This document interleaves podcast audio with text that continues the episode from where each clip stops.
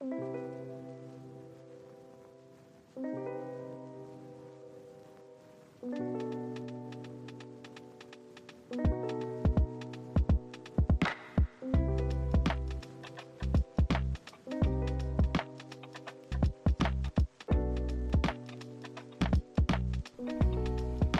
Bueno, prepárate para esta especie como de story time, ¿vale?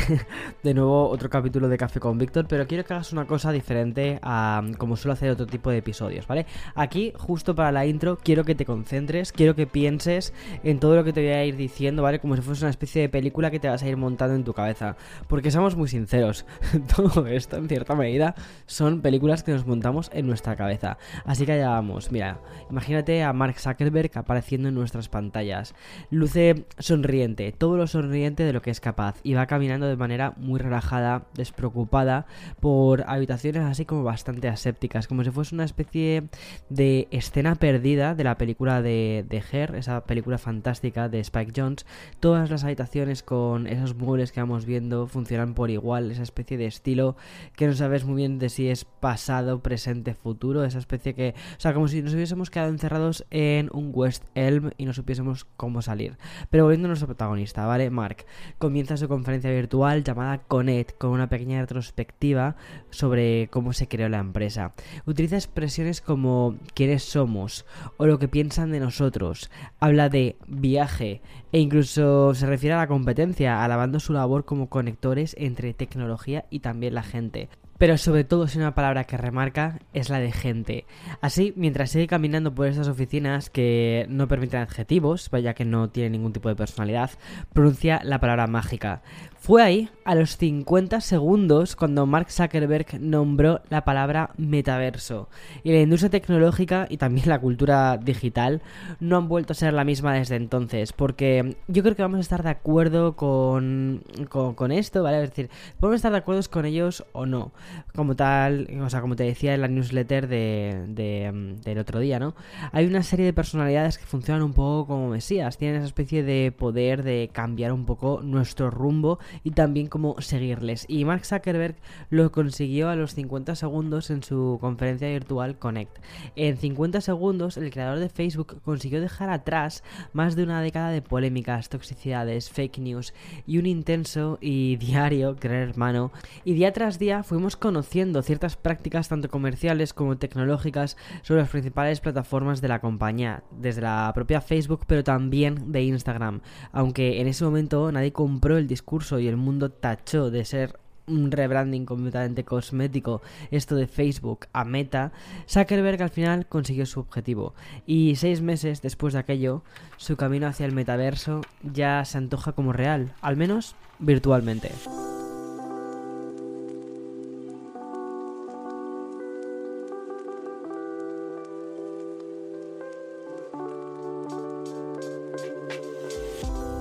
Hola a todos, soy Víctor Abarca y hago vídeos sobre tecnología y estilo de vida en YouTube y esto de los podcasts es un complemento a estos vídeos. Es ese espacio que me permito para charlar contigo con un café de por medio. Espero que te hayas preparado uno, ¿vale? Aquí tengo mi Ice Latte.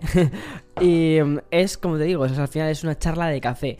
Pero mm, también me parecía una muy. O sea, este episodio me parecía una muy buena forma de complementar toda la información de la semana que, que hemos ido teniendo sobre Meta con una reflexión sobre los primeros meses de vida de la compañía. Además, también me pareció una muy buena forma de continuar ese mm, café con Víctor que dejamos hace tiempo ya, fue como hace seis meses, una cosa así, ¿no? Un poquitín más. Cuando estuvimos haciendo la serie esta de la historia de las redes sociales y hubo una en especial que, fue sobre Facebook y además fue sobre un poco el inicio de Facebook y cómo Facebook termina convirtiéndose en meta, ¿no? Pues la idea justo de eso es de, continuar nuestra historia y um, ver qué, qué es lo que ha pasado con estos, eh, o ver qué ha pasado con Facebook, pero más sobre la compañía, qué ha pasado después de estos seis meses desde que se anunció. Si has estado escuchando los diferentes episodios de, de Expreso con Víctor, habrás comprobado que esta semana hemos conocido una serie de informaciones que sintetizan muy bien el punto en el que se encuentra ahora mismo la compañía de Mark Zuckerberg, porque en tan solo 7 días todos los grandes sites tecnológicos de Estados Unidos se han hecho eco de los planes de Meta respecto a los próximos lanzamientos, todos ellos muy enfocados ya hacia el mismo destino, que es el metaverso. Y, para y paralelamente, y mm, esto sí, ya de manera oficial, ¿vale? También hemos conocido que Facebook cierra las puertas del ecosistema de plataformas de audio y podcast que lanzó durante la pandemia. Y mm, como decía Steve Jobs, al final los, los puntos se van conectando hacia atrás.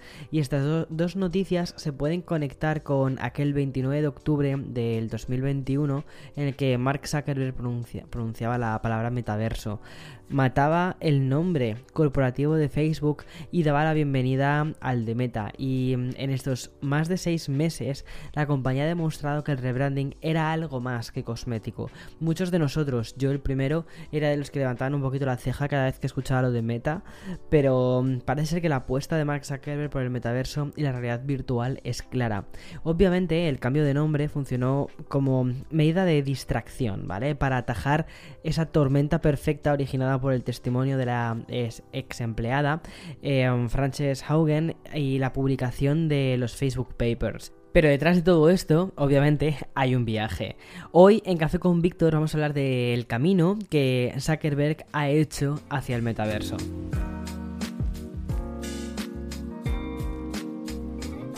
Bueno, se necesita toda una saga para trazar la historia de Facebook. Esto es más largo que la Guerra de las Galaxias, que Star Wars. Pero afortunadamente en Café con Víctor ese trabajo ya, ya lo hicimos. En septiembre del año pasado, antes de conocer el rebranding, dedicamos todo un episodio, un episodio para analizar la trayectoria de la compañía. Con la red social, la peli, ¿vale? Simplemente hablamos un poco de los inicios de Facebook, de su evolución y también, por supuesto, de la sucesión de escándalos y más escándalos que, tuvieron. Lo titulamos como te decía antes, historia de Internet, y el subtítulo que pusimos fue cuando, cuando Facebook dejó de ser cool. Este episodio especial que le dedicamos nos llevó un poco de la mano desde los orígenes de, la compañía hasta el segundo trimestre del 2021, cuando la plataforma disponía de unos 2.890 millones de, usuarios activos, convirtiéndose en la red social más grande del mundo. Pero el episodio quería ir un poquito más allá de estos datos, porque la realidad es que ni tú ni yo éramos ya usuarios activos de Facebook. Bueno, digo mm, tú, yo imagino, o sea, porque es que ahora mismo me cuesta bastante encontrar a gente de nuestra generación que lo utilice de forma intensa. Más bien se ha terminado convirtiendo en una especie de red social para nuestros padres y para, no sé, no sé. Quizás en otras partes del mundo, quizás sí, pero al menos gente de mi alrededor, no, no, no, no, lo usa nadie. Y algunos de los motivos de este éxodo digital y generacional fueron las polémicas que mm, fueron mermando la reputación de la plataforma y también de ese modo a la propia persona que está detrás de la plataforma, que es Mark Zuckerberg. Por ejemplo, el escándalo de Cambridge Analytica, que fue uno de los momentos más bajos de Facebook, que mm, fue cuando nos enteramos de que la campaña de Donald Trump de 2016 se apropió de 50 millones de perfiles de potenciales votantes, principalmente para influenciar al voto republicano con ciertos mensajes publicitarios que se les hacían con, un, con una cosa que es microtargeting. Este hecho llegó a las oficinas de Facebook, pero ocultaron el incumplimiento de los términos de uso. Y Mark Zuckerberg tuvo que testificar frente a congresistas y también senadores de Estados Unidos, dándoles el mítico meme este de bebiendo, eh, no sé si te acuerdas de la imagen, ¿no? De Mark Zuckerberg bebiendo agua y como con una cara de de extraterrestre, de preocupación, de... O sea, bueno, de preocupación, pero al mismo modo como de de impasibilidad, ¿sabes? Durante años Facebook promovió que la plataforma se inundase de fake news, de esto de noticias falsas, que al final lo que terminaron fue ayudar a propagar negacionismos, terraplanismos e incluso la negación de la existencia del COVID. Y esto fue la tormenta perfecta para que llegase con la publicación de, de los famosos Facebook Papers que te decía antes de poner la musiquita así como más alta, ¿no? Así como generando esta especie de efecto drama. Bueno, pues Esto eh, fue un, un, testimonio de una ex empleada de la compañía que es eh, Francesc Haugen. Básicamente, y te lo voy a resumir muy rápido, lo que ocurrió fue que esta ex empleada filtró 10.000 páginas de documentos internos de Facebook, los cuales demostraban y dejaban muy claro un hecho demoledor, un demo, demoledor, madre mía. Y básicamente es que siempre fueron conscientes del daño que estaban provocando con el funcionamiento que habían hecho con los algoritmos. Dieron, por ejemplo, impunidad a millones de publicaciones tóxicas, dañinas y aún peor, delictivas. Y digo delictivas porque la plataforma de Zuckerberg también supo desde el 2018 de la existencia de traficantes de personas que estaban utilizando Facebook para, para bueno, pues para hacer sus movidas chunguísimas. Y los informes internos que salieron a la luz también demostraron la existencia de otra decisión tomada en las oficinas de Facebook, que era la de no dedicar recursos fuera de Estados Unidos para combatir la información falsa y las fake news. Es decir, Latinoamérica, que, eh, que, muchas veces utiliza, o sea, yo veo a muchos de mis amigos de Latinoamérica que sí que siguen utilizando Facebook o que seguían utilizando Facebook, miento, porque esto también les he visto que ha disminuido, sobre todo en México, al menos mis amigos de es como que han dejado un poco de usar Facebook. Pero bueno, eh, o en España, ¿no? En Europa, que toda esta parte de intentar combatir las fake news era como, ¿qué más da? No pasa nada. Y bueno, 3.000 millones de usuarios expuestos a todo esto es lo que pasa, y entre ellos un público que es menor de edad. Pero mm, en Facebook siguieron dando enfoque a, a esta desinformación y promulgaron la tibieza a la hora de moderar los discursos de odio. El algoritmo, por ejemplo, de su newsfeed, es decir, lo que tú veías cuando te metías en Facebook, quedó en manos de los usuarios más tóxicos y en Instagram aún peor. Los Facebook Papers demostraron que en la compañía manejaban informes que decían que Facebook era perjudicial Em, em, para, para, un grupo sustancial de usuarios adolescentes, diciendo que, por ejemplo, un 32% de las chicas dicen que cuando se sienten mal con su cuerpo, Instagram las hace sentir aún peor. Y voy a parar aquí, ¿vale? Puedes escuchar ese episodio especial sobre la historia de Facebook para entender en qué punto estaba la compañía y apenas un mes después, Mark Zuckerberg anunciaba el rebranding a Meta. No creo que tal, o sea, a ver, Creo que este rebranding a Meta fue mm, hecho en menos de un mes. No. Que da la sensación. sí, bueno, luego no es que sea una maravilla, entonces se pueden haber hecho una tarde. Pero seamos sinceros, no creo que sea en plan de uff, qué maquiavélico todo, ¿no? Qué rápido lo han cambiado. Yo creo que había algo mucho más detrás de todo esto. Pero no me quiero ir a lo que eh, creo, sino a lo que pasó. Entonces, eh, quiero hacer un poco como hicimos con el episodio anterior de, Café con Víctor. Es decir, seguir una especie de cronología para entender un poco mejor qué es lo que terminó sucediendo todo esto y sobre todo para entender que todo el ruido que resonaba alrededor de Facebook no nos permitió analizar con nitidez qué había detrás de este rebranding y había algo más que un cambio cosmético, como te decía antes. Y en ese momento el mundo pensó que Zuckerberg solo buscaba eh, salvar su compañía, más que su compañía, salvar, salvarse a sí mismo, ¿no? Matando a Facebook si era necesario, salvaba lo que era el core, es decir, el núcleo de Facebook. Pero la realidad ha terminado saliendo siempre a la luz, como siempre sucede, ¿no? Y cuando Facebook cambió su nombre por Meta, la compañía ya tenía más de 10.000 personas trabajando en proyectos de realidad aumentada y también de realidad virtual para mm, eh, o en la división de Reality Labs, que es el doble de personas, para que te hagas una idea, que todo el personal de Twitter. Y manejaban planes para contratar 10.000 personas más en Europa. Meta anunció que se gastaría alrededor de 10.000 mm, millones de dólares en inversiones relacionadas con el metaverso. Y además, Zuckerberg llevaba tiempo adquiriendo nuevas empresas de realidad virtual cuando pronunció la palabra metaverso. Es decir, no es una cosa que de repente dijese él, sí, venga, voy a lanzar esto del metaverso, que se está poniendo mucho en costo de Facebook. No, tenía pinta de que efectivamente sí que llevaban preparándolo muchísimo, muchísimo más tiempo, pero que fue justo en ese momento donde quizás mmm, necesitaron un rebranding más que nunca. Y finalmente lo hicieron. To reflect who we are and what we hope to build, I am proud to announce that starting today, our company is now Meta. En la literatura y en el cine también existe una serie de patrones que se repiten una y otra vez, que, mm, o sea, son diferentes fórmulas que hacen que las historias terminen funcionando.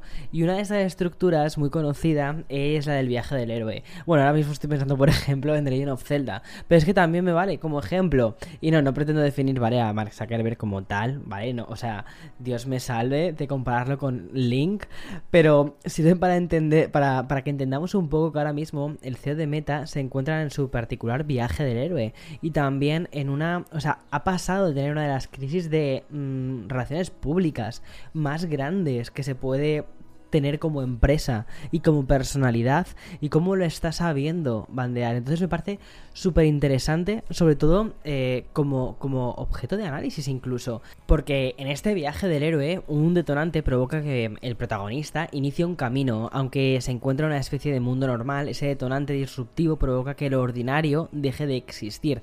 Algo ha provocado que el mundo del protagonista cambie por completo, por lo que tiene que emprender un camino hacia lo desconocido, una aventura y básicamente es un poco lo que está haciendo Mark Zuckerberg, emprendiendo un camino hacia lo desconocido, que si no, es todo el metaverso. Porque mm, en este camino hacia el metaverso, de manera inevitable, vamos a tener que encontrarnos con una serie de dificultades, de pruebas y de aventuras. Yo estoy deseando, te lo juro, que hagan el videojuego, meta, el videojuego, pero que sea un meta sobre meta, ¿sabes? No sé si me explico. Bueno, eh, para empezar, para que te. para que, O sea, volviendo un poco a esto, para empezar, o sea, la propia concepción del metaverso. Es decir, Mark Zuckerberg ha fijado su mirada empresarial en un espacio de realidad virtual en el que nos, nos vamos a conectar a través de diferentes gadgets que las empresas van a comercializar en mayor medida conforme vaya pasando el tiempo. Pero, ¿estamos seguros de, de que esto es lo que nosotros queremos? ¿Nos dirigimos hacia esa realidad virtual y paralela a los seres humanos? La verdad es que ninguna de estas preguntas tiene una respuesta demasiado clara, pero no parece importar esto demasiado a Mark Zuckerberg, el cual ha decidido lanzar proyectos y gadgets relacionados con el metaverso. Mira, lo que te quería contar un poco, ¿vale? Y uno de los motivos grandes por los que eh, hemos decidido hacer este episodio es un poco a nivel de hardware. Porque es curioso como después de seis meses eh, ya están ya se está hablando de hardware eh, desde la compañía. Ya tenemos, por ejemplo, dispositivos inteligentes de la marca Meta que incluyen los auriculares de realidad virtual, los Quest 2, que fueron renombrados a los eh, Meta Quest 2. Las gafas inteligentes en colaboración con Ray-Ban o incluso el dispositivo de videollamadas Portal. Y lo último que hemos conocido a lo largo de esta semana es la existencia de un proyecto llamado Cambria, que incluiría el lanzamiento de varios gadgets como el de unos auriculares de realidad virtual que cubrirían todo el rostro del usuario. O sea, piénsalo como si fuese una especie casi de... Bueno, pues lo de un Chromebook, como si te pusieras un Chromebook delante de tu cara, pero con forma de casco. O sea, como el casco de los, eso, de los de Daft Punk, ¿vale? Pero con toda una pantalla. Eh, y tendría un sistema operativo de Meta que estaría basado en Android y sería compatible con herramientas y servicios basados en la web y también aplicaciones de Quest. Según dicen en The Informer, que es el primer medio en hablar de este producto diseñado por Meta, saldría a la venta el próximo otoño por 799 dólares, es decir, un precio bastante apetecible para un producto tan disruptor, pero aún habría más. Y es que las gafas de Nazare AR, que a realidad aumentada, son unas gafas inteligentes y económicas de nombre Hypernova y mm, la pulsera de electromiografía diferencial que permitiría a los usuarios controlarlas a través de los pensamientos. O sea, esto es un poco lo que te... O esto lo he leído directamente, ¿vale? De una traducción de, de Informer, pero te quedas cuadros cuando lees estas cosas. Y todos estos productos saldrían al mercado en 2024. Pero espera, que es que aún hay más. Hace tan solo un par de semanas la compañía eh, presentó la, la, Meta Store, que es una tienda que irá ubicada en el campus de la compañía y que abrirá sus puertas el próximo lunes.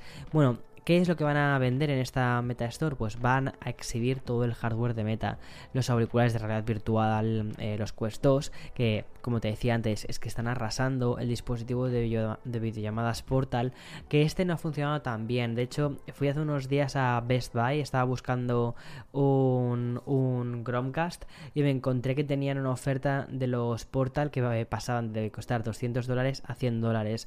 O sea, eh, muy económicos. O sea, parece ser que no ha terminado de funcionar demasiado bien esto, sobre todo porque además recuerda que Portal justo salió en un momento en el que se empezó a hablar sobre la privacidad de, Facebook. Y bueno, también van a exhibir las gafas de sol inteligentes de Ray-Ban, las Ray-Ban Stories.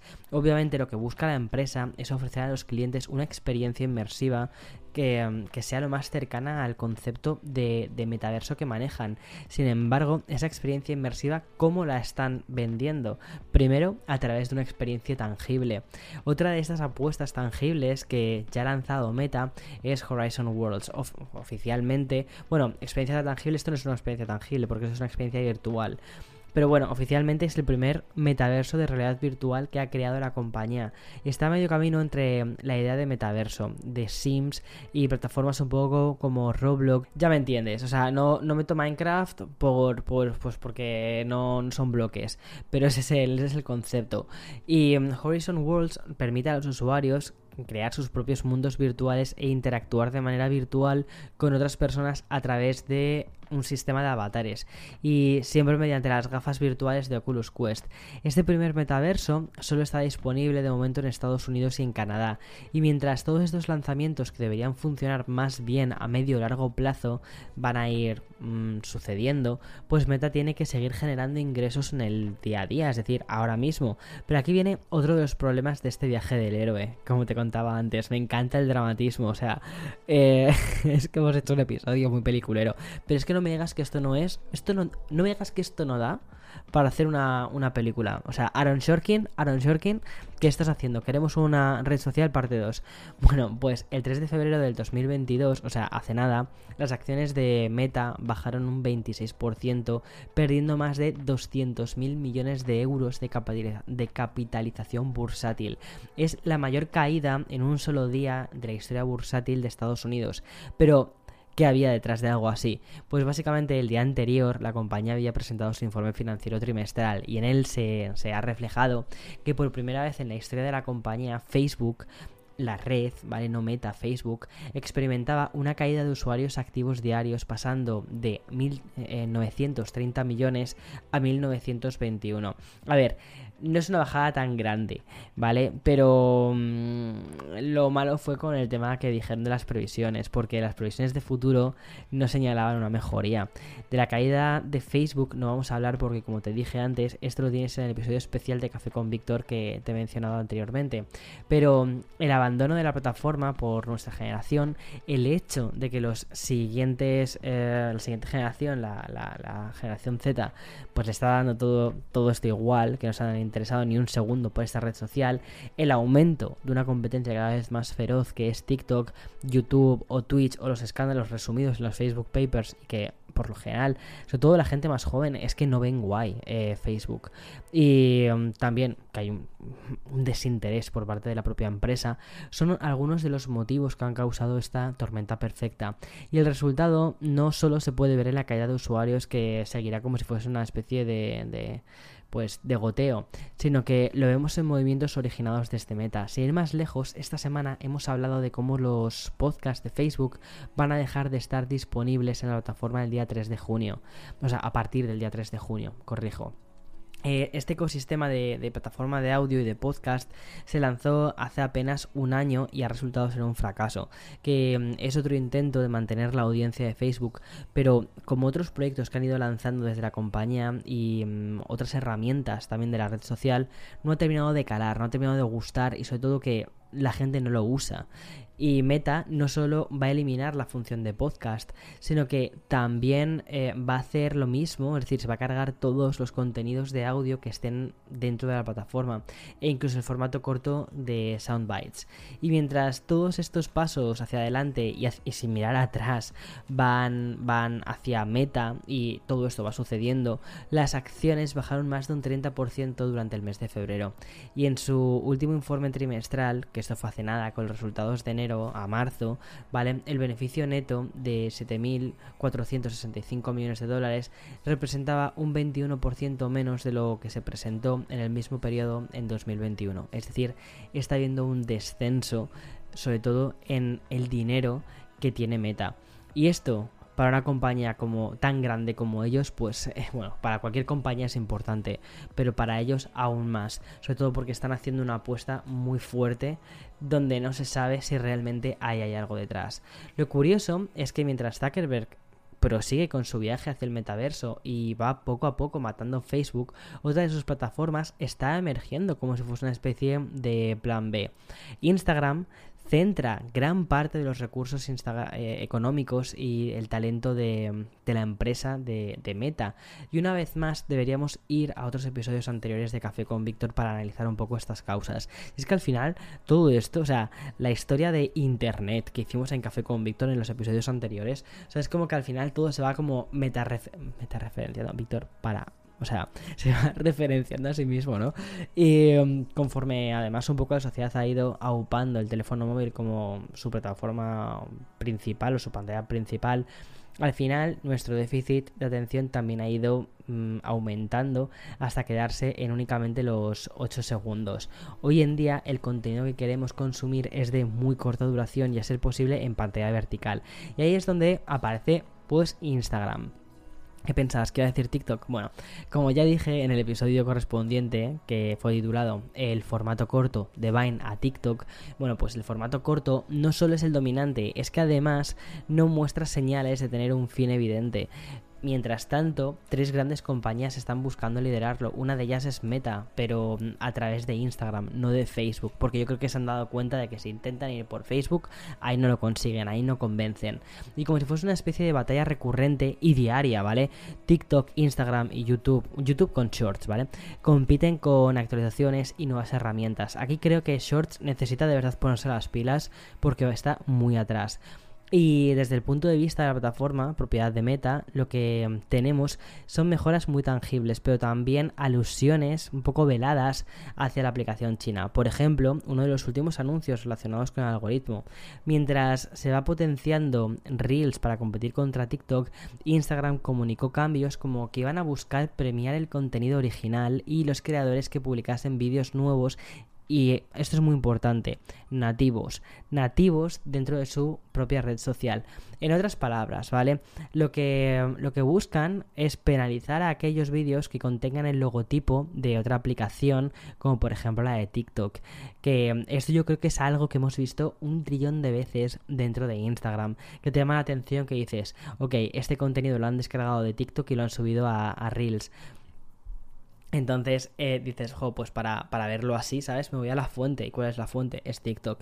Y más allá un poco de este pique que hay entre TikTok o el Shorts de YouTube, pues Meta eh, está manteniendo bastante viva eh, Instagram.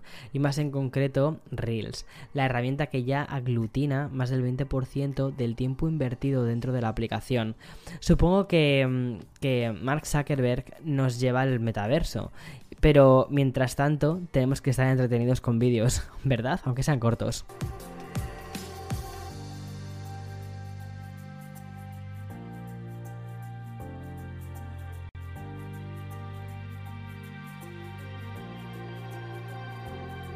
Si tomamos el rebranding de Facebook como, iba a decir zona cero, no diría zona cero porque están creando una nueva zona, pero vamos a decir como día cero. Podríamos nombrar el 2022 como este primer año oficial del metaverso, de este metaverso año 1, como si fuesen los cómics de Batman.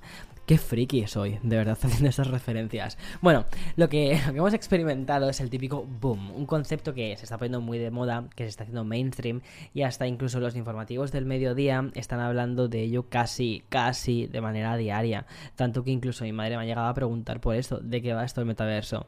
Y si hasta el día 29 de octubre del 2021 el concepto de metaverso había sido em, exclusivo de la, de la prensa tecnológica, y cuando digo tecnológica era de la prensa tecnológica muy techy, ¿vale?